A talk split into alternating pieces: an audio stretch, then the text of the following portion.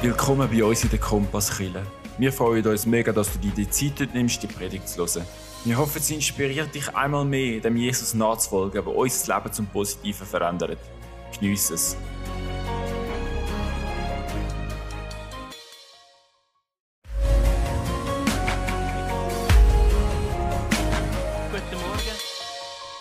Sei du der Mittelpunkt in meines Lebens. Das ist das Wunsch, den wir haben, wenn wir Gott arbeiten. Und ich finde es so cool, können mit euch zusammen wieder singen, können worshipen.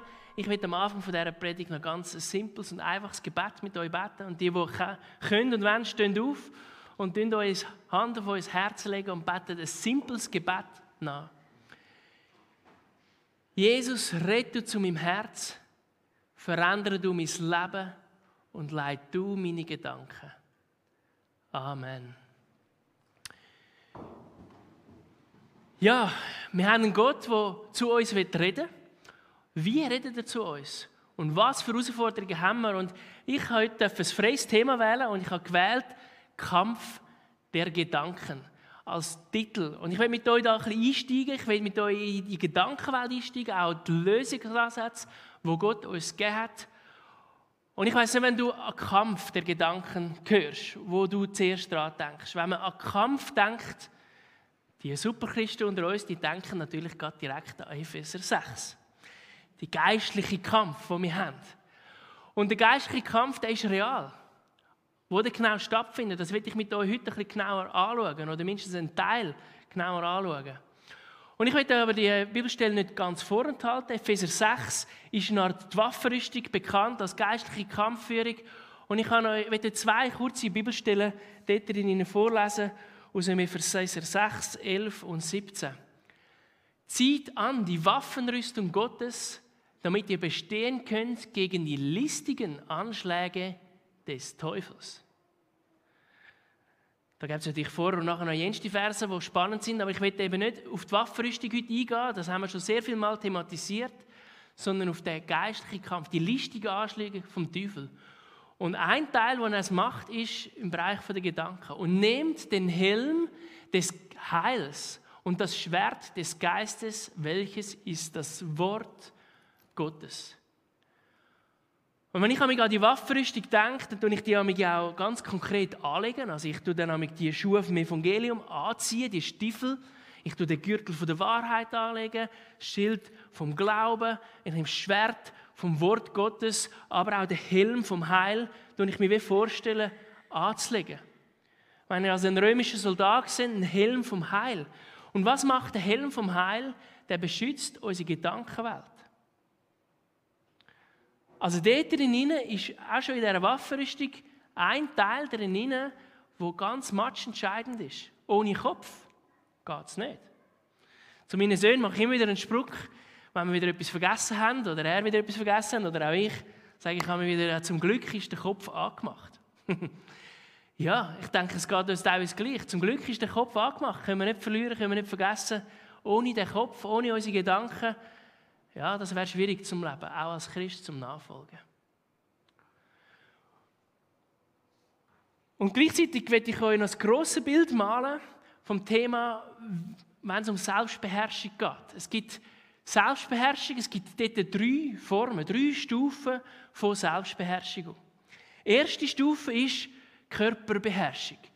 Wenn meine Hand da irgendetwas nebendran macht und so, dann kann das vielleicht euch auch ablenken. Ich weiß nicht. Aber ich habe Körperbeherrschung. Ich zabble da oben nicht irgendwie um wie ein schwabbliger Mann, sondern ich kann meinen Körper beherrschen. Die einen ein bisschen besser, die anderen ein bisschen weniger. Aber grundsätzlich lernen wir das im Kindesalter. Unseren Körper zu beherrschen, zu laufen, zu bewegen, zu essen, zu koordinieren. Alle, die Kinder haben, das ist ein jahrelanger Prozess, aber ein schöner Prozess zum Zuschauen. Auch vom Laufen lernen von den Kindern. Also Körperbeherrschung ist die erste Form von Beherrschung, die einfachste. Die zweite Form ist die Wortbeherrschung. Ich weiß nicht, wie es euch geht, aber mir ist es auch schon passiert, passiert mir immer wieder, dass mir ein Wort rausgerutscht ist, das ich vielleicht nicht genau so haben sagen nicht so gemeint habe oder dann auch die Tonlage nicht verwünscht habe. Die Wortbeherrschung ist in sich auch ein riesiges Thema, wo wir auch schon oft in der Kirche darüber geredet haben. Einfacher wie Gedankenbeherrschung und Nachkommen, aber auch schwieriger wie Körperbeherrschung. Und heute werde ich mit euch in die schwierigste Disziplin einsteigen und das ist Gedankenbeherrschung. Wahrscheinlich habt ihr das auch schon gemerkt. Auch in einem Streit mit jemandem, mit der Ehe oder einem Privaten, man denkt mehr, als man sagt. Vor allem, wenn man erwachsen ist, haben wir das gelernt. Nicht wie ein Kind alles plätsch rauszusagen. Die totale Ehrlichkeit der Kind, was teilweise ein Sagen ist, aber also teilweise auch sehr ungefiltert und hart überkommt, haben wir in unserer Kultur, in unserem Erwachsensein gelernt, unsere Gedanken zu beherrschen und nicht alles, alle unsere Gedanken in Wort zu fassen. Zum Glück. Aber wie können wir unsere Gedanken dann beherrschen? Schaffst du denn das? Schaffst du das immer oder teilweise, nur in gewissen Bereichen? Und da sind wir bei dem Thema, wo ich heute mit euch tiefer einsteigen will. Kampf der Gedanken. Und da wollen wir ein paar Sachen anschauen. Und konkret wollen wir anschauen, wo fängt denn der Kampf an? Wo ist der Kampf? Und da stellt sich natürlich die Frage, ja, wieso denn Kampf? Wieso, Daniel, bringst jetzt du das Thema Kampf führen? Es ist doch alles Friede, Freude, Eierkuchen. Jesus hat am Kreuz den Sieg errungen, es ist vollbracht, alles ist gegessen. Das wäre die Theorie, wo auch grundsätzlich stimmt. Aber wir sind leider noch auf dieser Erde als Menschen von der gefallenen Schöpfung in dem Kampffeld drin. Und ich werde euch ein paar Sachen genauer anschauen mit euch, wo der Kampf dann drinnen stattfindet. Der findet zum einen in geistlichen Orten statt, kannst sagen, außerhalb von uns. Aber der findet für uns persönlich ganz oft in unserem Herz drinnen statt. Und die, die die Predigt von mir schon gelesen haben, als ich über das Herz geredet habe, in der Herz haben, im Herzen haben wir ja die Seele. Und in der Seele ist der Wille, sind Gedanken, die heute darüber reden, und auch Gefühle, die teilweise sehr nah miteinander verbunden sind. Gedanken und Gefühle, das kennen wir wahrscheinlich selber, ist sehr nah verknüpft. Und gleichzeitig, glaube ich, ist der Ursprung oft bei unseren Gedanken. Gedanken lösen nachher Gefühl aus. Wenn man krasse Schicksalsschläge zurückdenkt, wie 9-11 oder so in Amerika, dann ist zuerst Gedanken gekommen. Die Wörter haben wir gehört, wir haben es gehört und nachher sind Gefühle entstanden. Also Schicksalsschläge, krasse Situationen können von jetzt auf gleich gerade etwas verändern. In unseren Gedanken, nachher aber auch in unseren Gefühlen. Und in Korinther 10, 3 bis 5 lesen wir folgendes. Wir sind zwar Menschen, doch wir kämpfen nicht mit menschlichen Mitteln. Wir setzen die mächtigen Waffen Gottes und keine weltlichen Waffen ein, um menschliche Gedankengebäude zu zerstören. Mit diesen Waffen zerschlagen wir all die hochtrabenden Argumente, die die Menschen davon abhalten, Gott zu erkennen. Mit diesen Waffen bezwingen wir ihre widerstrebenden Gedanken und lehren sie, Christus zu gehorchen. Ich empfehle euch, die Bibelstelle wirklich oft zu lesen. Ganz eine wichtige Schlüsselstelle. Und da drinnen wir Gedanken klar führen, auch der geistliche Kampf, der eben in unseren Gedanken, in unserer Gedankenwelt stattfindet. Und am Anfang steht eben das Gedankengebilde im Vers 3. Vielleicht kannst du es nochmal einblenden.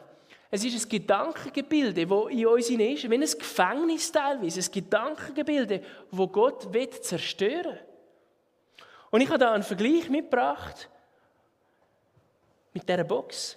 Es ist wie teilweise sind wir da und haben wie eine Box über unserem Kopf. Das kleinkarierte Denken ich bin da, ich sehe nicht weiter, ihr seht mich auch nicht. Es tönt anders. Ich sehe auch nicht weit. Ich hoffe, ihr habt mich noch gehört. Es ist wie wenn wir eine Box wieder über unserem Kopf haben. Und wir wieder nicht grösser denken können, weil wir kleinkariert denken. Teilweise, weil wir Schweizer sind. Teilweise, weil wir in dieser Familie gross geworden sind, wo wir gross geworden sind und den Glauben von unseren Eltern und unser Denken von den Eltern übernommen haben. Aber teilweise auch vielleicht Situationen aus unserer Kindheit, aus unserer, aus unserer Geschichte von früher, die uns hindern. Wo wenn es Gefängnis ist, wo wenn es wie eine Box ist. In anderen Übersetzungen steht, Der, der Korinther 10, Vers 3 im Luther steht von Festungen. Auch in anderen Übersetzungen wird das Wort Festungen oft gebracht als Stelle von Gedankengebilde. Es ist wie Festungen, dicke Mauern um uns herum, die uns zwar auf die eine Art wie beschützen, oder wir meinen zwar, es beschützt uns, aber eigentlich halten es uns zurück zum Expandieren, zum Grösser werden. Es sind steinige, kalte Mauern teilweise, wo unsere Gedanken abhalten, zum gross zu denken, zum einen grossen Glauben zu haben, eine Sicht zu haben, wie Gott es gemacht hat. Und Festungen, die sind spannenderweise früher ja nicht irgendwo gebaut worden, sondern meistens auf einem Hügel oben, wo man Weitsicht hat, wo man weit gesehen hat. Und Gott wird auch dort die, die, das Gebiet sprengen, dass wir ganze Hügellandschaften rein, ganze Gebiete rein und so groß können denken. Er wird das Gefängnis den Gedanken, die wir haben, sprengen, die Ketten, das Gebilde und uns aus dem Gefängnis von dem kleinkarierten Denken rausnehmen. Dass wir nicht nur denken, was ist denn für mich möglich, sondern dass wir irgendwann denken, was ist wenn Gott mit mir etwas tun will. Wenn Gott mit dir etwas tun will. Dass wir es unmöglich denken können, weil Gott es möglich macht, durch uns durch. Weil Gott alles möglich ist. Ja, Kampf der Gedanken. Und wenn wir jetzt den Kampf in einem anderen Wort bringen, dann kann man das auch ein Schlachtfeld nennen. Das Schlachtfeld der Gedanken. Und dazu habe ich euch ein Beispiel mitgebracht. Ich habe euch ein Schachfeld mitgebracht. Und ich könnt das mal genauer anschauen. Ich habe euch auch ein Bild mitgebracht, damit ihr ein bisschen genauer seht, was das ist. Das ist mein Schachfeld, das ich schon lange habe. Ich habe früh gelernt, Schach spielen. Mit schon im Kindergarten, mit 5, 6 habe ich angefangen Schach zu spielen. Mein Vater hat Schach gespielt, ich durfte von ihm lernen. Und es hat mir bei vielem geholfen und es war spannend. Am Anfang lernst du Zeug, all diese Sachen, wie das funktioniert. Ich weiß nicht, wie du Schachspiel kennst. Also wir haben da Bürli, die kleinen Figuren, die weniger wertvoll sind. Wir haben verschiedene andere Figuren mit verschiedenen Funktionen. Wir haben den König, der, wo, wenn der gefressen wird im Schach, nennt man das, dann ist Schach vorbei, dann ist Schach matt, dann ist vorbei. Und die zweitwichtigste Figur im Schach ist die Dame. Die Dame kann am meisten, hat am meisten Möglichkeiten. Es kommt mir ein bisschen vor wie im Märchenleben. Meine Frau, meine Dame hat auch die meisten Fähigkeiten, kann am weitesten fahren, Multitasking oder all diese Sachen. Wie dankbar sind wir doch über unsere Frauen, oder? Also die Damen können einfach viel. Ja, Kompliment an unsere Damen. Schöpfung hat einen E-Punkt gemacht, Gott, mit den Damen. Und wenn ihr das seht, dann kann man da fahren, verschiedene Züge, oder? Und mit den Damen kannst du eben am meisten Sachen fressen. Im Schach hast du auch Gegenspieler. Du hast weiße Figuren, du hast schwarze Figuren.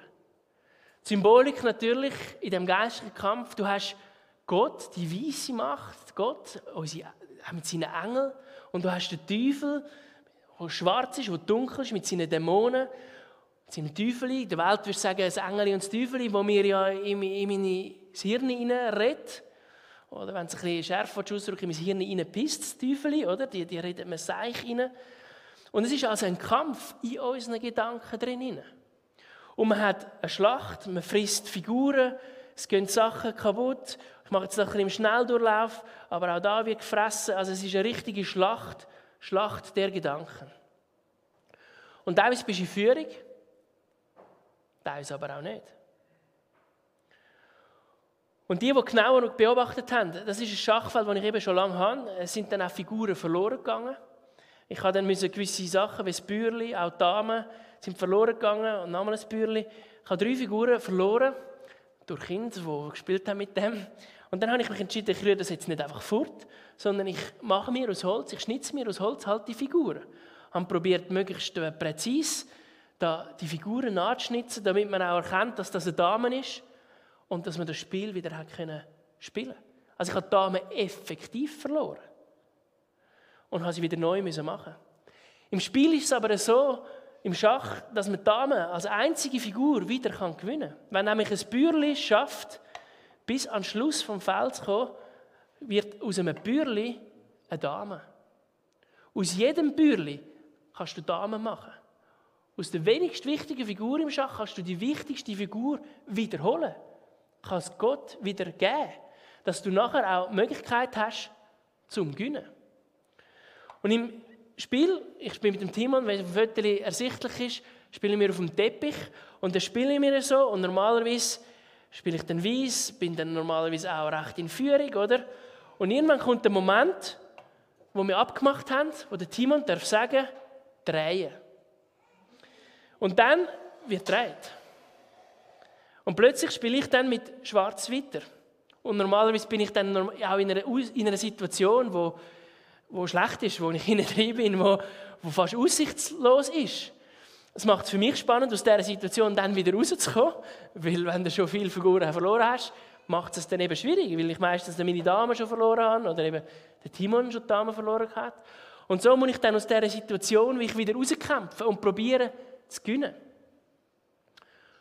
Und das ist das Gleiche in unserem Leben.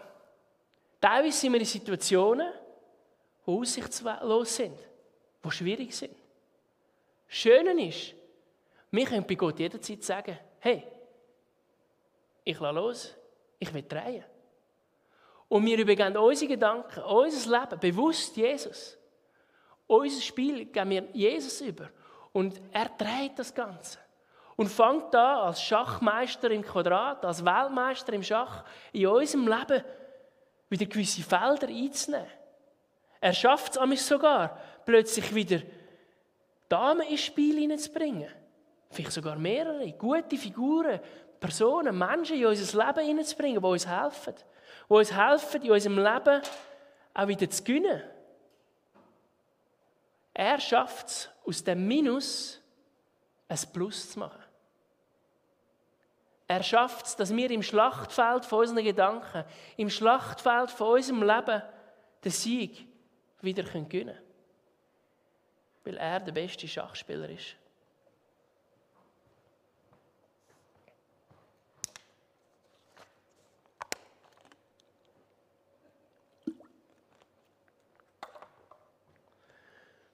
Ja, und jedem Schlachtfeld hat es Phasen. Phasen von der Vorbereitung, Phasen von der effektiven Schlacht und nachher auch wieder von der Nachbereitung. Und es kann sein, in unserem Leben führen wir teilweise Schlachten an Orten, wo wir gar nicht unbedingt hätten müssen oder sollen. Und dort bitte ich auch euch, vor uns raus, denkt darüber nach, welche Schlachten ihr kämpfen wollt. Im Englisch sagt man «choose your battles», wähl deine Kämpfe. Auch in deinem echten Leben. Kämpf nicht über Details, die völlig irrelevant sind. Sondern kämpf die Kämpfe, die wichtig sind. Kämpf für deine Ehe, kämpf für deine Kinder, kämpf für dein Glaube, Glaubensleben. Und lass aber kleine Details irgendwo auf der Seite. So richtige Nebenschauplätze, die sind nicht wichtig. Und wenn du mal eine Schlacht verlierst, heisst das nicht, dass du den Kampf verlierst. Auch die Römer haben damals verloren, gewisse Schlachten. Und sie haben aber jahrzehntelang, jahrhundertelang auf der Siegerstraße. Jetzt Römer kannst du natürlich nicht eins zu eins mit unserem Leben vergleichen. Die haben natürlich ganz viel Schlechtes gemacht. Aber in unserem Kampf inne will Gott das Gute denken. Bevor wir aber zum Göttlichen kommen, will ich noch in den tieferen Punkt hineingehen von den depressiven Gedanken. Und das Wort in sich ist ja schon sehr herausfordernd. Depressiv sind die schlechten Gedanken, die tiefen, schwarzen Abgründe, die sich teilweise auftun.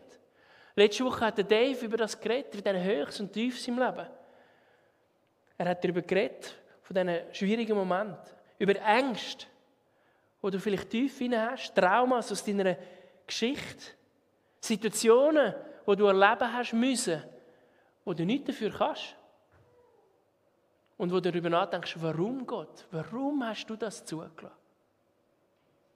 Ich glaube, wir alle kennen so Phasen, so Momente.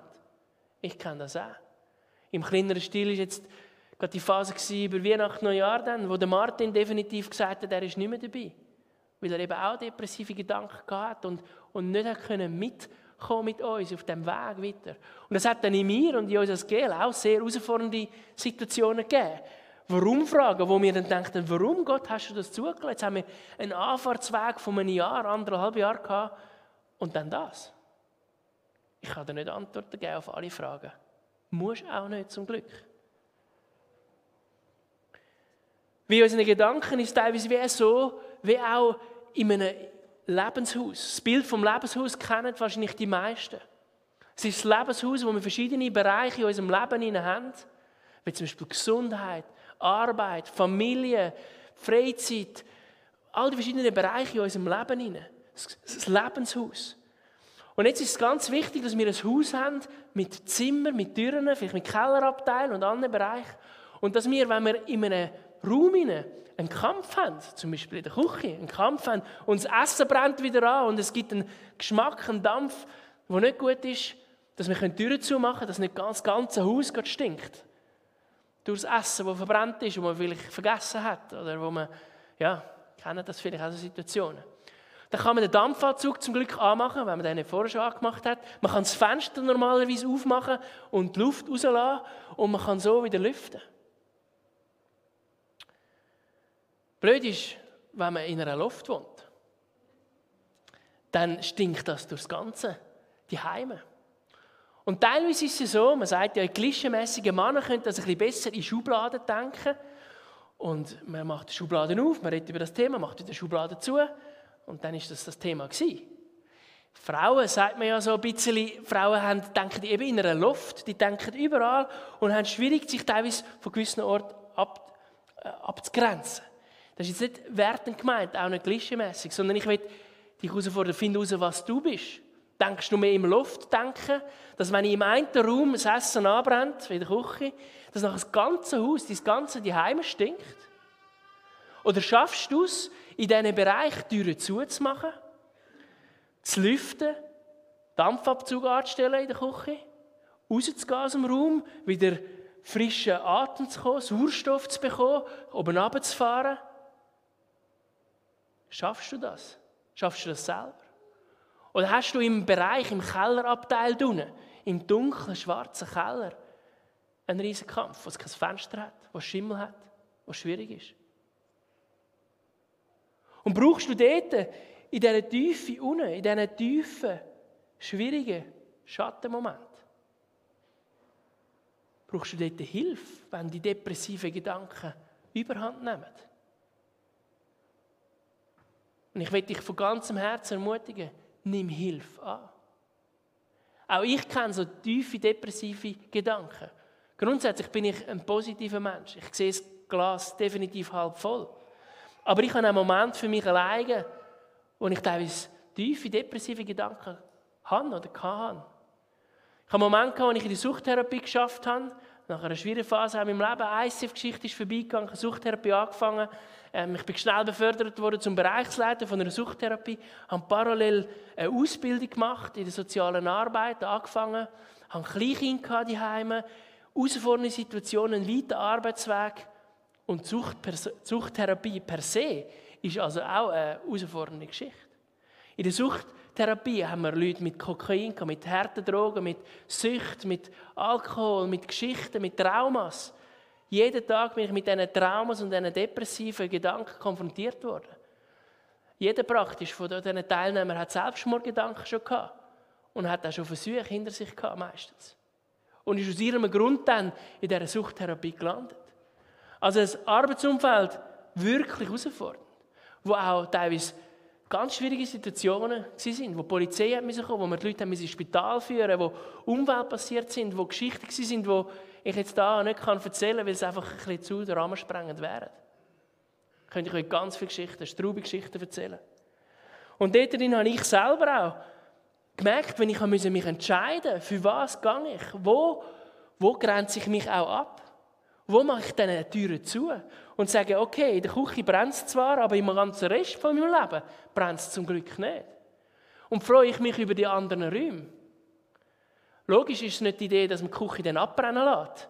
Oder irgendwie drinnen ein Feuer gross werden weil dann wird es auch das Lebenshaus dann irgendwann mal schwierig, oder? Also unbedingt das Feuer löschen, ganz klar. Aber vielleicht ist es daran, dann eben mal einen Feuerwehrmann anzurufen, der dir hilft, das Feuer zu löschen. Oder im Geistlichen, im Seelischen, in der Gedankenwelt auch einen Seelsorger anzurufen und selber in die Seelsorge zu gehen. Das mache ich seit Jahren. Ich gehe regelmäßig immer wieder in die Seelsorge. Ich durfte mit meiner Frau, mit der Grazil, eine Seelsorge-Ausbildung zu machen, in der Schleife. Wir haben ein ganzes Jahr lang als Ehepaar den Kurs gemacht und sind ausgebildete Seelsorger, beide. Ich fühle mich nicht immer so als der perfekte Seelsorger, das habe ich jetzt nicht behaupten, aber grundsätzlich habe ich das auch schon oft gemacht, auch als Pastor. Hast du viel so seelsorgerliche Gespräche? Erzählen mir Leute von ihren tiefsten Sachen. Von ihren Selbstmordversuchen, Gedanken, von ihren Herausforderungen in der Ehe, der Familie, der Kindererziehung, im Beruf, in der Arbeitslosigkeit oder natürlich jetzt auch in dieser Corona-Zeit. Die Liste wäre lang. Aber wir wollen die depressiven Gedanken auch hinter uns lassen. Oder eben auch irgendwann einmal sagen, jetzt machen wir das Fass zu. Wenn sich das Fass, wenn es schwarzes Loch anfühlt, wo unendlich ist, wo nur negativ ist, dann will ich dich ermutigen, irgendwann die Türe oder eben das Fass zuzumachen und sich einmal mit etwas anderem zu beschäftigen. Was Schöne ist, du bist noch da, du lebst, du hörst zu. Gott liebt dich. Und dann kommen plötzlich andere Wahrheiten drin die ich mit euch auch anschauen will. Göttliche Gedanken.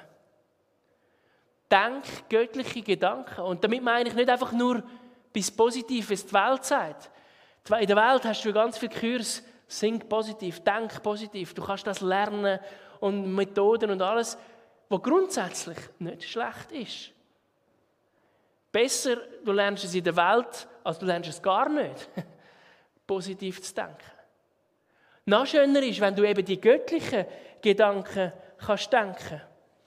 Und in den göttlichen Gedanken geht es teilweise oft darum, dass wir bewusst Entscheidungen treffen. Und ich habe euch hier eine Kerze mitgebracht. Eine schöne, spezielle Kerze. Das ist eine Moskitokerze. Es gibt nämlich Momente, wo es darum geht, dass du dich entscheidest, die göttlichen Gedanken zu denken und auch die Kerze anzuzünden. So, genau jetzt geht das Feuerzeug nicht mehr. Jetzt darf sich jemand outen mit einem Feuerzeug und mir das vielleicht vorbringen. Ja, geht nicht. Wenn es jemand hat, kann man kurz vorbringen. Aber ich könnte euch vorstellen, also wir zünden das an, die Kerze, und dann brennt es. Und eine Moskitokerze hat das Ziel, Moskitos abzuhalten. Einen Duft zu versprühen, den die einen gerne haben. Ich habe ihn noch recht gern, die anderen ein bisschen weniger. Aber grundsätzlich ist ein Duft zu versprühen, damit die Moskitos, und Moskitos wären jetzt in dem Fall der Teufel, die schwarzen Dämonen, die kommen wollen, die uns angreifen wollen, die uns reinreden die uns stechen wollen. Und dann ist es wichtig, dass wir es schaffen,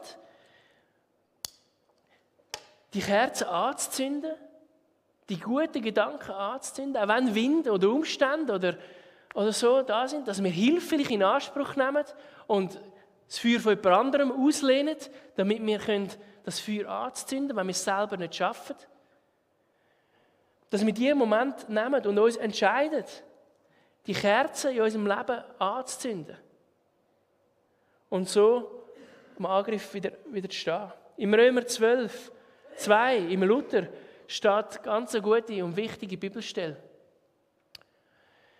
Und stellt euch nicht dieser Welt gleich, sondern ändert euch durch Erneuerung eures Sinnes, auf das ihr prüfen könnt, was Gottes Wille ist, nämlich das Gute, Wohlgefällige und Vollkommene. Wenn du das tiefer anschaust, hat es da ganz, ganz wichtige Schlüssel für unser Leben, für unsere Gedankenwelt drin. Wir sollen zum einen uns nicht dieser Welt gleichstellen. Also wir müssen nicht die ganze Zeit unsere Tagesschau schauen, Zeitungen lesen, all die negativen Nachrichten von dieser Welt uns reinziehen. Ich glaube, das haben wir gelernt als erwachsene Christen, dass das uns nicht gut tut. Das heisst nicht, dass wir keine News hören aber das Verhältnis muss da definitiv stimmen. Sondern wir sollen das Göttliche denken, der Wille von Gott. Und da drinnen sagt er drei ganz konkrete Sachen. Der Wille von Gott ist das Gute, das Wohlgefällige und das Vollkommene. Glaubst du, dass Gott gut ist? Denkst du, dass Gott gut ist? Dort fängt es nämlich an. Und die Bibelstelle ist nicht eine, die ich das erste Mal gelesen habe oder das erste Mal gehört habe. Das ist eine Bibelstelle, die mich seit zehn Jahren begleitet. Ich durfte Graziella kennenlernen und auch ihre Herausforderungen kennenlernen. Im Detail will ich das nicht drin hineingehen. Aber die Gedankenwelt ist eine ganz grosse Herausforderung. Ich habe die Bibelstelle schon mehrfach an den Spiegelkasten in unserem Badzimmer hergeschrieben mit Lippenstift, mit anderen Sachen, damit wir immer wieder den letzten Teil denken können. Gottes Wille ist nämlich das Gute, Wohlgefällige und Vollkommene. Immer wieder daran zu denken. Auch wenn wir in unser Spiegelbild hineinschauen und vielleicht nicht die Person sehen, die wir gerne sehen, oder wir realisieren, wir werden älter.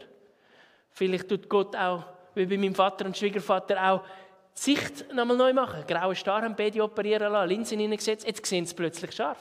Jetzt sehen sie plötzlich die grauen Haare. Jetzt sehen sie plötzlich ihre Falten. Vielleicht gibt uns Gott eine schärfere Sicht. Und in dieser schärferen Sicht sehen wir aber plötzlich auch Sachen, die wir vielleicht nicht hätten sehen Aber kannst du dich annehmen, was du siehst im Spiegelbild? Kannst du dich annehmen, wer du bist? Denkst du gut über dir? Weil Gott will dir wirkliche Freiheit geben. Er will dir wirklich frei machen. Er will dir all die Lügen wegnehmen, die der Teufel dir immer wieder reinredet. Und ich staune, wie viele Christen Lügen vom Teufel glauben. Und das ist Mehrheit, deutliche Mehrheit, immer wieder. Und ich weiß nicht, wie es dir geht, ob du frei bist von diesen Lügen vom Teufel. Oder denkst du deine Gedanken immer an Festlegungen, wo du dich vor Jahrzehnten oder vor Jahren mal gesagt hast, ich kann das nicht. Ich kann nicht auf die Bühne stehen. Ich kann nicht vor Menschen reden. Ich kann das nicht, ich kann das nicht, ich kann das nicht. Und du sagst dir selber, ich kann das nicht. Du sagst dir selber, leist du dir ein Gefängnis an. Du du dich wieder klein machen. Er will dich frei machen. Jesus macht und will dich frei machen. Frei machen von Festlegungen, von Sachen, die in dir, rein, dir selber gesagt hast. Und in Johannes 8, 36 lesen wir, wenn der Sohn euch frei macht, dann seid ihr wirklich frei. Also Jesus, dem ist es möglich, all die Gedankengebilde zu zerstören, wegzunehmen, die Lügen rauszunehmen, die Festlegungen wegzunehmen. Er kann dich wirklich frei machen. Aber, aber nur dann, wenn du es zulässt. Aber nur dann, wenn du willst. Weil dein freier Wille umgeht er nicht. Wenn du nur immer in deiner Komfortzone stehen bleibst oder auf deinem Sofa hocken bleibst und nicht in die Herausforderungszone gehst, in die Challenge-Zone, in den nächsten Schritt, nicht in die Burnout-Zone, sondern in den nächsten Schritt, dann wird dein Gebiet nie größer werden. Deine Skills, deine Fähigkeiten kannst du nicht entwickeln. Sondern mach den nächsten Schritt für dich. Gang in die wahre Freiheit. Und als letzter Punkt möchte ich noch über die Identität in Jesus kurz reden. Das wäre in sich eine Predigt oder eine ganze Serie. Da können wir noch viel reden. Der Kern dahinter geht immer um unsere Identität. Und dort fängt sie die Gedanken an. Identität fängt in den Gedanken an, was du über dich selber denkst.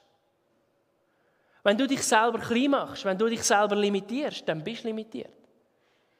Dann kann auch Gott dich nicht frei machen. Wenn du aber wenigstens merkst, dass du limitiert bist, dass du so eine Box hast und auch bereit bist zuzulassen, dass Gott dich kann befreien kann, dann wird es spannend. Und das steht im 1. Korinther 2, 10 und 11.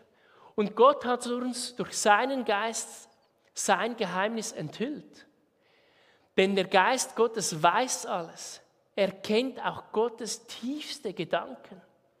So wie jeder Mensch nur ganz allein weiß, was in ihm vorgeht, so weiß auch nur der Geist Gottes, was Gottes Gedanken sind. Ich kann da vorne predigen, den Handstand machen, alles Mögliche. Was wirklich du denkst, weiß ich nicht. Ich sehe es teilweise an der Frucht von deinem Leben, was du wirklich denkst und glaubst. Aber tiefst innen weiss es vielleicht nicht einmal dein Ehepartner oder deine besten Freunde, das weißt nur du. Und dort drin, in dieser tiefsten Persönlichkeit, wird Gott dich heilen, wird dich Gott erneuern, hat Gott dir den Heiligen Geist gegeben, dass er von innen aus uns kann erneuern und wiederherstellen in die Schöpfung, die Gott gemacht hat.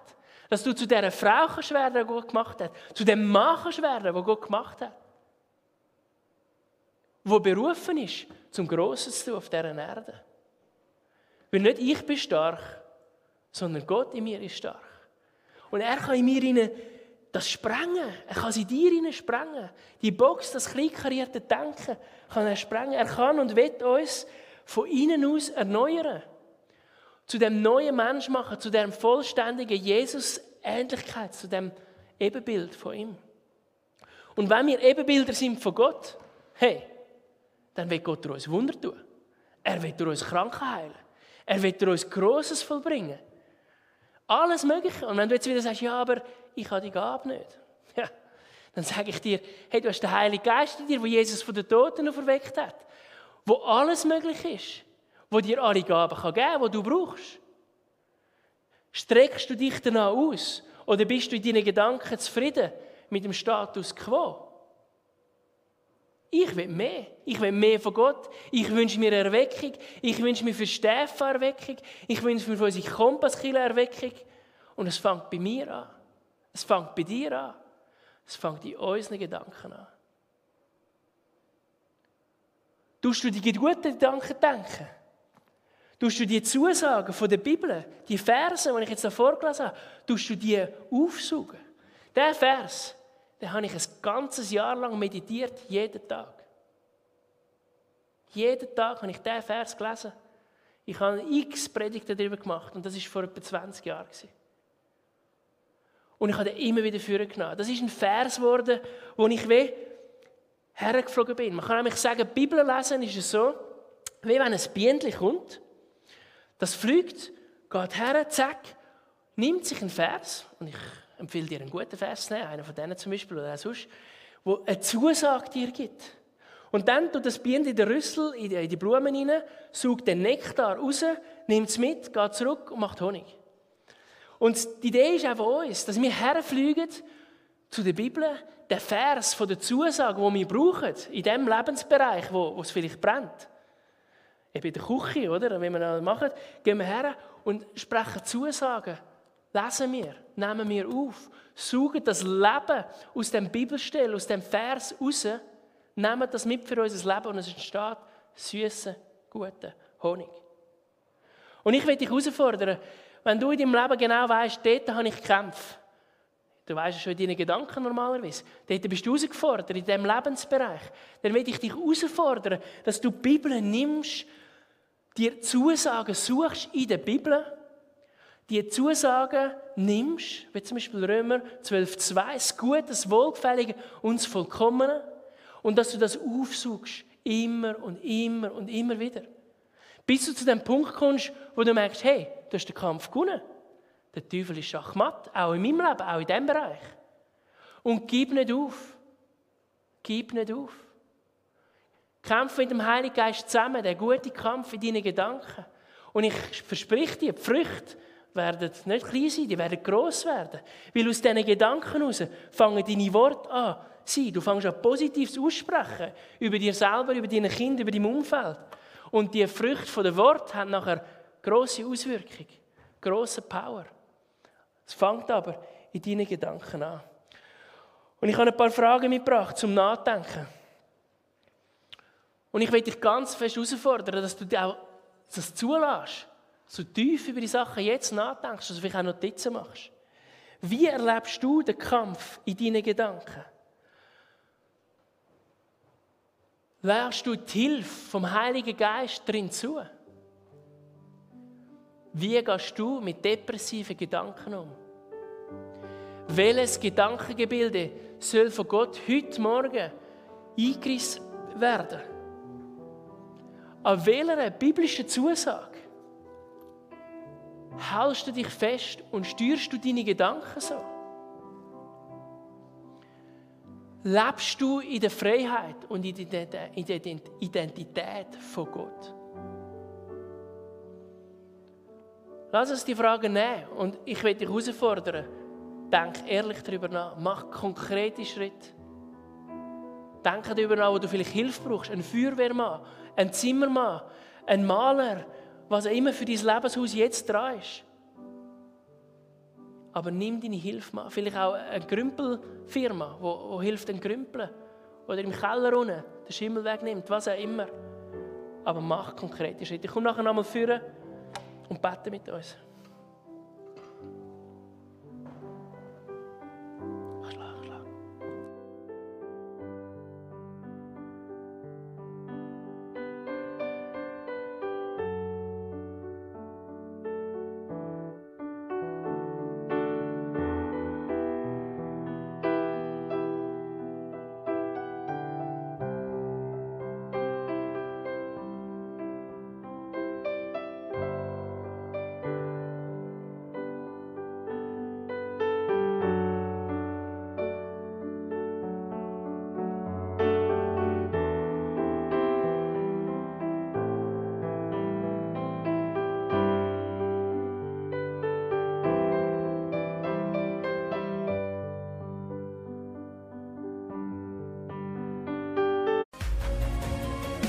Wie gut ist es doch immer wieder von unserem Jesus zu hören und über ihn nachzudenken. Wenn du Fragen hast, Gebet willst oder einfach gute Gemeinschaft suchst, dann melde dich bei uns im Internet, auf Social Media oder live in der Kompasskille am Sonntag am Morgen um 10 Uhr. Bis gesegnet.